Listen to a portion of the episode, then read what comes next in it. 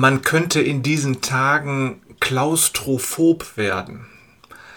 Das ist die Angst vor geschlossenen Räumen, vor allem wenn man ständig drin bleiben muss. Es gibt aber auch Menschen, die sind agoraphob. Sie haben Angst vor offenen Plätzen. Wenn man dieser Tage über die Straße geht, ist das auch eine Angst, die einen treffen könnte, wenn zu viele Menschen mit zu wenig Abstand auf einem Platz sind. Im Alten Testament, 2.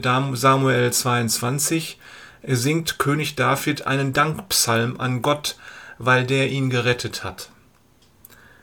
In Vers 31, 32 dankt David dafür, dass Gott ihm ein Schutzraum war. Und in Vers 37, dass Gott ihm einen weiten Platz gab.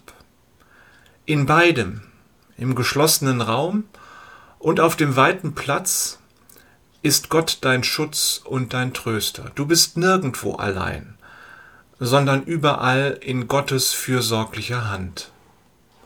In diesem Sinne